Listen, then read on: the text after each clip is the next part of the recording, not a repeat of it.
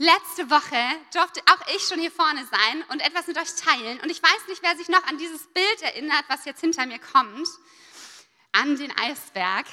Und ich habe schon gehört, ich habe das verpasst. Ich hätte so einen richtig guten Spruch machen können, Bergpredigt, Eisberg, Eisbergpredigt oder so. Habe ich verpasst. Egal, jetzt habt ihr es auch mal gehört. Aber wir haben uns letzte Woche den Eisberg angeschaut und darüber gesprochen, dass wir manchmal so ein Stückchen sehen, aber viel mehr Tiefe hinter Sachen liegen, oder? Und ich glaube, heute Morgen werden wir viel mehr Tiefe erleben. Wir werden viel mehr Tiefe verstehen hinter Bibelstellen. Wir werden so viel mehr Tiefe verstehen hinter Jesus. Und manchmal ist es nicht das, was wir als allererstes sehen oben, ja? Was jeder kennt, was jeder schon mal gehört hat, was mit bloßem Auge zu sehen ist, sondern etwas, wo wir Zeit für brauchen, wo wir Erfahrung für brauchen, wo wir die richtigen Tools für brauchen und einfach Zeit, um zu erleben, ey, wie viel mehr steckt dahinter. Und das wollen wir heute Morgen tun. Wir sind ein letztes Mal heute in der Bergpredigt. Der letzte Teil, wir hatten schon drei Predigten dazu und die zehn Tage des Gebets. Jetzt könntest du vielleicht glauben, ey, dafür gibt es doch gar nichts mehr zu sagen, aber ich glaube, es gibt noch genug. Und wir könnten wahrscheinlich sogar ein ganzes Jahr über die Bergpredigt sprechen, weil da so, so viel drin steckt, oder? Und es geht ums Reich Gottes. Jesus erzählt hier, dass in dem Moment, als er auf die Erde gekommen ist, Reich Gottes angebrochen ist. Und er spricht davon, wie herrlich es ist und dass wir in jedem Moment, wenn wir Zeit mit Jesus verbringen, das kann sein in Anbetung, im Gottesdienst, wenn wir in seinem Wort lesen, wenn wir einen Gebetsspaziergang machen oder was auch immer, wenn wir Zeit mit Jesus verbringen, zum Vater Gott kommen oder den Heiligen Geist erleben, dass das die Momente sind, wo Gottes Reich schon hier auf der Erde sichtbar wird. Wir sprechen ja auch, dein Reich komme, dein Wille geschehe. Auch das, Vater unser, ist ja Teil der Bergpredigt. Und mir ist so wichtig zu sagen, ey, Reich Gottes ist nicht langweilig. Und manchmal stellen wir uns vor, das Reich Gottes, das ist das, was irgendwann im Himmel passiert. Und wir sitzen auf Wolken und haben weiße Anziehsachen an und jeder kann die Harfe spielen plötzlich. Und also ich meine, wenn das deine Vorstellung ist von Herrlichkeit, dann voll schön ich glaube, dass es spannender wird als das, oder? Und dass Herrlichkeit und Zeit mit Gott wunderschön ist und dass das auch das ist, was wir hier schon erleben können. In den Momenten, wenn wir zu Jesus kommen, wo wir 100% geliebt sind und wissen dürfen, wir sind perfekt und Kind Gottes, egal was wir tun, darüber haben wir letzte Woche gesprochen, ja? Dass wir dann schon erleben dürfen, wie herrlich es ist, in Gottes Gegenwart zu sein und dass das ist, wo Reich Gottes durchkommt und dass dort, wo wir Reich Gottes deklarieren, hier auf dieser Erde Übernatürliches passiert, oder? Dass Wunder passieren, dass wir wirklich wissen dürfen, Gott schenkt uns schon jetzt Heilung, auch wenn wir noch nicht immer erleben werden, dass jeder Durchbruch passiert, dass jeder Schmerz geheilt wird, aber wir dürfen wissen, in Ewigkeit wird alles gut, weil in Ewigkeit gibt es nur noch Gottes Güte und seine Gnade und seine Annahme und das ist so wunder, wunderschön. Und das Reich Gottes ist so anders als das, was wir auf dieser Erde erleben, oder? Und ganz ehrlich, ich finde, es wird oft eher schlechter als besser. Überall passiert mehr Schlechtes, Klimawandel, Verschmutzung, unsere Wälder sterben. Die Menschen, ich weiß nicht, ich war diese Woche in den City-Arkaden, ich habe da früher gearbeitet, ich bin sehr dankbar, dass ich da nicht mehr arbeite. Aber ich war da und ich dachte, ja genau, Marco auch, wir haben das zusammengefühlt wie gestresst Menschen sind. Und ich dachte so, letztes Mal war ich da vor Weihnachten und ich dachte, ja, vor Weihnachten, da sind immer alle total herausgefordert und sind genervt von ihrer Familie und laufen durch die Straßen und ja, ähm, jeder für sich und hier ist meine Schulter und ich muss schneller durch und warum brauchst du jetzt so lange? Und jetzt war ich letzte Woche da und das war genauso. Und ich dachte, ach du meine Güte, wie anstrengend ist das, gerade so viele Menschen zu begegnen, die einfach gestresst und herausgefordert sind. Und ich glaube, Reich Gottes ist so anders. Und wir dürfen eine Alternativgesellschaft werden. Was nicht heißt, dass wir uns rausziehen. Ja, und nur noch mit uns in der christlichen Bubble sind, weil das ja alles gut, übrigens ist auch da nicht alles gut, aber ja, was heißt einfach nur, dass wir mehr werden dürfen wie Jesus und versuchen dürfen, mit mehr Frieden durchs Leben zu gehen, mit mehr Annahme, mit mehr Ruhe, ja, und gnädig und gütig mit Menschen umgehen dürfen, weil wir erlebt haben, wie Jesus gütig und gnädig mit uns umgeht. Und diese Alternativgesellschaft, ich hoffe, wenn ich das jetzt gerade sage, klingt das für dich attraktiv, weil das ist es. Und es ist nicht ein Druck heute Morgen von, du musst das und das und das und das tun, weil nur dann gehörst du ins Reich Gottes, sondern es soll darum gehen, dass wir uns verändern dürfen und dass wir mehr so werden dürfen wie Jesus und uns darauf einlassen, dass Veränderung möglich ist und dass wir eben nicht diese gestressten Heuschrecken sein müssen. Das war für mich so ein Bild wie so ganz viele Heuschrecken, die auf, ist auch egal. Ähm, ich stelle mir manchmal ganz schön viel vor, wenn ich so in der Stadt unterwegs bin.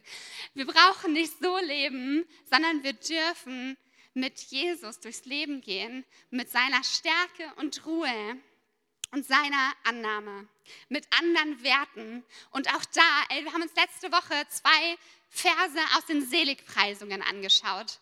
Und heute werden wir nochmal in die Seligpreisung gehen. Aber letzte Woche ging es darum, dass Jesus eben genau das sagt, was die Menschen nicht sagen würden. Er sagt, ey, alle, die traurig sind, die dürfen sich glücklich nennen.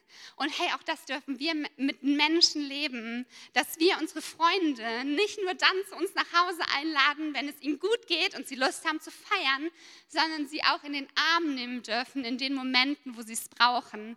Dass wir genau so auf Menschen schauen, wie Jesus auf Menschen schaut, nämlich, und das ist wieder dieses Bild vom Eisberg so schön, dass wir nicht nur das sehen, was oben und offensichtlich ist, sondern das sehen, was hinter den Menschen liegt liegt, welche Erfahrungen sie gemacht haben und warum sie so sind, wie sie sind und sie annehmen dürfen, so wie Jesus sie annehmen darf, oder? Und ich möchte so leben. Und wir gucken heute in die Seligpreisungen. Und ich möchte die einmal komplett vorlesen. Ja, wir haben dafür keine Folie, deswegen müsst ihr mir jetzt richtig gut vor äh, zuhören. Hm? Ähm, und dürft gerne auch mitlesen, wer eine Bibel dabei hat. Matthäus 5, Vers 1 bis 11. Keine Sorge, wir nehmen heute nicht alle durch, nur ein paar, aber ich wollte es einmal komplett gelesen haben. Als Jesus die Menschenmenge sah, stieg er auf einen Berg. Er setzte sich, seine Jünger versammelten sich um ihn und er begann sie zu lernen. Er sagte, glücklich zu preisen sind die, die arm sind vor Gott, denn ihnen gehört das Himmelreich. Glücklich zu preisen sind die, die trauern, denn sie werden getröstet werden. Glücklich zu preisen sind die Sanftmütigen, denn sie werden die Erde als Besitz erhalten. Glücklich zu preisen sind die, die nach der Gerechtigkeit hungern und dürsten, denn sie werden satt werden. Glücklich zu preisen sind die Barmherzigen, denn sie werden Erbarm finden. Glücklich zu preisen sind die, die ein reines Herz haben, denn sie werden Gott sehen. Glücklich zu preisen Weisen sind die, die Frieden stiften, denn sie werden Söhne Gottes genannt werden. Glücklich zu preisen sind die, die um der Gerechtigkeit willen verfolgt werden, denn ihnen gehört das Himmelreich. Glücklich zu preisen seid ihr, wenn man euch um meinetwillen beschimpft und verfolgt und euch zu Unrecht die schlimmsten Dinge nachsagt. Freut euch und jubelt, denn im Himmel wartet eine große Belohnung auf euch. Genauso hat man ja vor euch schon die Propheten verfolgt. Die Seligpreisungen sind so ein starker Text und ich kann nicht auf alle Punkte eingehen. Ich würde so gern noch über das reine Herz sprechen, aber ich glaube, das schaffe ich heute nicht. Aber ich habe zwei Verse mitgebracht, auf die wir heute Morgen gemeinsam näher schauen wollen. Und das ist einmal Vers 5. Glücklich zu preisen sind die Sanftmütigen die Sanftmütigen. Und ich weiß nicht, ob du was mit diesem Wort anfangen kannst. So ein typisches Wort, was man in der Kirche hört, oder? Und wahrscheinlich nirgendwo anders. Ich habe eine Definition mitgebracht aus dem Bibellexikon. Die haben wir auch nicht hinter mir, deswegen hört gut zu. Das ist ein bisschen schwierig, aber ich finde, die drückt es sehr schön aus. Was Demut in unserem Verhalten gegen andere ist, das ist Sanftmut bei unserer Reaktion auf das Handeln anderer gegen uns. Sanftmut heißt, dass wir statt mit Zorn zu reagieren, wenn jemand uns etwas antun, mit Sanftmut handeln, antworten. Dass es heißt, dass wir anstatt zurückzuschreien, ganz ruhig werden in Sanftmut Gemüt, ja, dass unser Gemüt sanft und still und zart wird. Und es heißt nicht, dass wir unterdrücken, welche Emotionen hochkommen, sondern dass wir uns innerlich verändern lassen dürfen, dass wir nicht nur das Schreien unterdrücken, sondern dass unser Inneres ruhig wird und sanft. Ich finde, sanft ist so ein schönes Wort. Und wir wollen immer auf Jesus schauen, oder? Sonntag sollte es sowieso immer um Jesus gehen. Und wenn wir uns eine Stelle angucken, wo wir mehr werden wollen wie Jesus, dann müssen wir darauf schauen, dass Jesus so war, oder? Jesus ist so ein gutes Vorbild. Schauen wir uns zum Beispiel an seinen Weg nach Jerusalem. Ja, Jesus weiß jetzt schon, er wird getötet werden und es war blutig und schrecklich und er ist ruhig und sanftmütig den Weg ans Kreuz gegangen für dich und für mich und hat am Ende noch gesagt am Kreuz, sie wissen nicht, was sie tun. Ey, wie sanftmütig war Jesus in diesem Moment, oder? Und das war nicht, dass er unterdrückt hat, denen wird sowieso alles Schreckliche passieren, die kommen sowieso in die Hölle, weil sie haben den Sohn Gottes getötet, sondern aus seinem Inneren konnte er ganz ehrlich und wahrlich sagen, hey, ihnen ist vergeben, denn sie wissen nicht, was sie tun. Wie sanftmütig war Jesus. Eine andere Bibelstelle, und über die habe ich auch schon ein paar Mal gesprochen, weil ich die so sehr liebe, ist die Frau am Jakobsbrunnen. Ja, Jesus sitzt da und eine Frau kommt vorbei und die war für die Gesellschaft damals haben die sich gehasst, die waren verfeindet, die beiden Religionen. Und diese Frau hat viel getan, was nicht nach dem war, wie Jesus sich wünscht, dass wir unser Leben führen. Aber was macht Jesus? Er ist sanft, er ist zart, er ist geduldig, er ist freundlich. Trotzdem sind seine Worte wahr und klar, weil er übersieht die Sünde nicht. Aber er ist so unfassbar sanftmütig mit dieser Frau. Und hey, wie stark wäre das, wenn wir ein bisschen mehr lernen, so zu sein wie Jesus, oder? Und auf Menschen so zuzugehen und zu handeln. Und auch wenn dich jemand beim Autofahren ausbremst und du total gestresst bist, du nicht innerlich an die Decke gehst, sondern ganz ehrlich mit innerem Frieden darauf reagieren kannst, einfach weil du gefüllt bist mit Jesus. Und ganz ehrlich, ich muss das jeden Tag. Ich muss jeden Tag mich daran erinnern, wie wunderbar Jesus ist, wie schön sein Reich ist, wie gut sein Wort ist und wie er mit Menschen umgegangen ist, sodass ich das auch kann. Man merkt mir sofort an, wenn ich einen Tag nicht Bibel gelesen habe. Wenn ich einen Tag nicht stille Zeit gemacht habe, merke ich abends, oh, heute bin ich aber ein paar Mal echt ausgebrochen. Ey, heute war ich war mein Geduldsfaden so kurz. Geduld ist das, was ich am meisten lernen will. Ja? Und ich merke sofort und auch alle um mich herum, wenn ich nicht genug Zeit mit Jesus hatte, weil ich kann das nicht aus mir selber schaffen, diese Dinge umzusetzen. Ich kann das nur, weil ich Zeit mit Jesus verbracht habe. Und wir wollen gleich noch schauen, wie wir uns wirklich verändern können am Ende. Aber wir gucken uns noch einen zweiten Vers an. Vers 9. Glücklich zu preisen sind die Friedfertigen. Ach, das ist so ein starker Satz gerade für heute. Und wenn wir uns das im Griechischen anschauen, ich weiß auch nicht, wie die Übersetzung hier ist, ja, Friedfertigen, wahrscheinlich hast du in deiner Bibel eine andere Übersetzung, da steht vielleicht ein anderes Wort. Aber es ist so wichtig zu verstehen, dass dieses friedfertig nicht passiv ist. Das ist ein aktives Wort. Im Griechischen würde man das eher übersetzen mit dem Friedensbringer, mit dem Friedensmacher. Das ist ganz anders als sanftmütig, wo wir reagieren, ist Frieden bringen etwas Aktives, was wir tun sollen.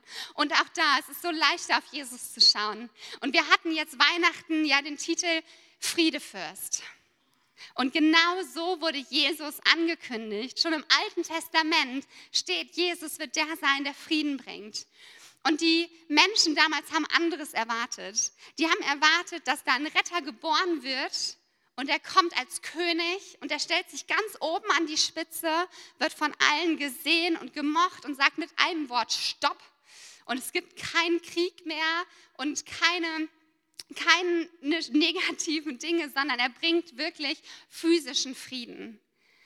Und Jesus kommt und anstatt das zu tun, was die Menschen erwartet haben, bringt er inneren Frieden, weil er die Menschen mit seinem Vater versöhnt und sagt, ey, jeder von euch, wenn er auch nur meinen Namen preist, der darf wissen, er darf Frieden haben, weil er für ewig und immer bei Gott sein wird.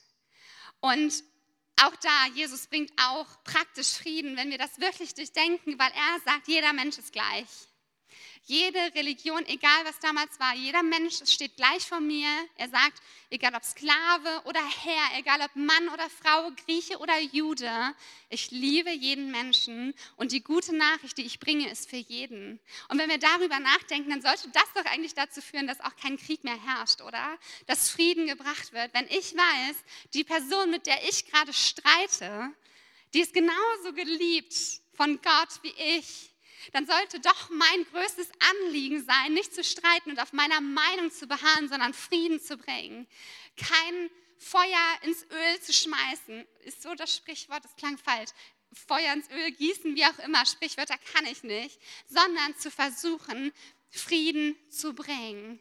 Ja, nicht immer, und ich glaube, das war auch so ein Eindruck, den ich hatte, dass hier jemand sitzt und du hast eine Freundschaft echt verletzt dadurch, dass du auf deiner Meinung beharrst. Und auch wenn diese Meinung vielleicht richtig ist, ist es einfach mal dran zu sagen, es ist okay. Es ist okay, dass wir uns anders, dass wir einen anderen Gedanken dazu haben. Es ist okay, dass du die Welt anders siehst, weil darum geht es nicht. Weil du bist geliebt, ich bin geliebt. Ich darf dich lieben, einfach nur, weil ich weiß, dass Gott der gleiche ist für dich und für mich. Und es muss nicht immer heißen, dass wir einer Meinung sind, aber dass wir vergeben und vergessen dürfen und einander annehmen. Yes. Wir wollen leben als Friedensbringer.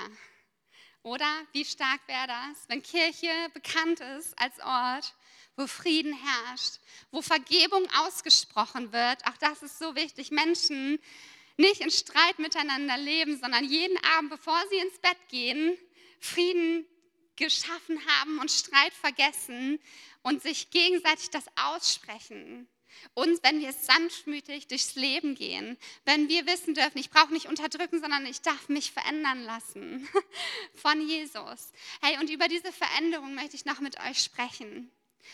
Weil ich glaube, und das habe ich gerade schon kurz gesagt, die Nähe zu Jesus ist das, was verändert.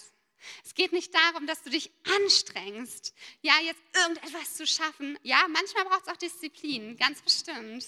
Aber ich glaube, das, was uns wirklich verändert, ist Beziehung zu Jesus, ist Zeit mit ihm zu verbringen. Vielleicht machst du dir zu Hause Lobpreislieder an und sagst, ey, Jesus, ich möchte dich neu erleben. Zeig mir doch eine wunderschöne neue Facette deines Charakters, weil es immer so viel mehr gibt von ihm zu lernen. Ein Stück mehr seiner Treue, ein Stück mehr seiner Liebe, seiner Annahme. So viele Dinge dürfen wir in der ganzen Fülle mehr und mehr erleben, wenn wir Zeit mit Jesus verbringen. Und wenn wir das tun, dann werden wir verändert werden. Ja, dann wird Jesus manchmal pieksen und sagen, ey, weißt du was? Da lebst du nicht so, wie ich es mir wünsche. Ey, du dürftest ruhig geduldiger sein mit Menschen. Ey, lass mal deine gehässigen Kommentare. Geh mal netter mit anderen Autofahrern um. Das nehme ich mir wirklich, das ist so ein typisches Beispiel, aber für mich gilt das wirklich. Und wir dürfen wirklich erwarten, dass er uns verändert und dass wir wirklich von innen heraus so leben dürfen. Anders als die Menschen um uns herum, aber sie können es nicht besser wissen, oder? Ey, wenn ich Jesus nicht kennen würde, ich wäre so gestresst gerade. Und ey, ich würde den Leuten richtig auf die Nerven gehen damit, was sie alles verändern müssten, damit diese Welt noch gerettet werden kann. Aber heute darf ich wissen, dass die Welt gerettet ist, weil Gott sie geschaffen hat und weil er irgendwann wiederkommen wird und Ewigkeit bei ihm wunder, wunderschön ist. Und wenn du heute Morgen hier sitzt und denkst, ey, die Seligpreisung, da steht so viel drin, ich möchte das mehr. Ich möchte mehr Sanftmut leben im Alltag. Ich möchte mehr Frieden bringen zu Menschen um mich herum.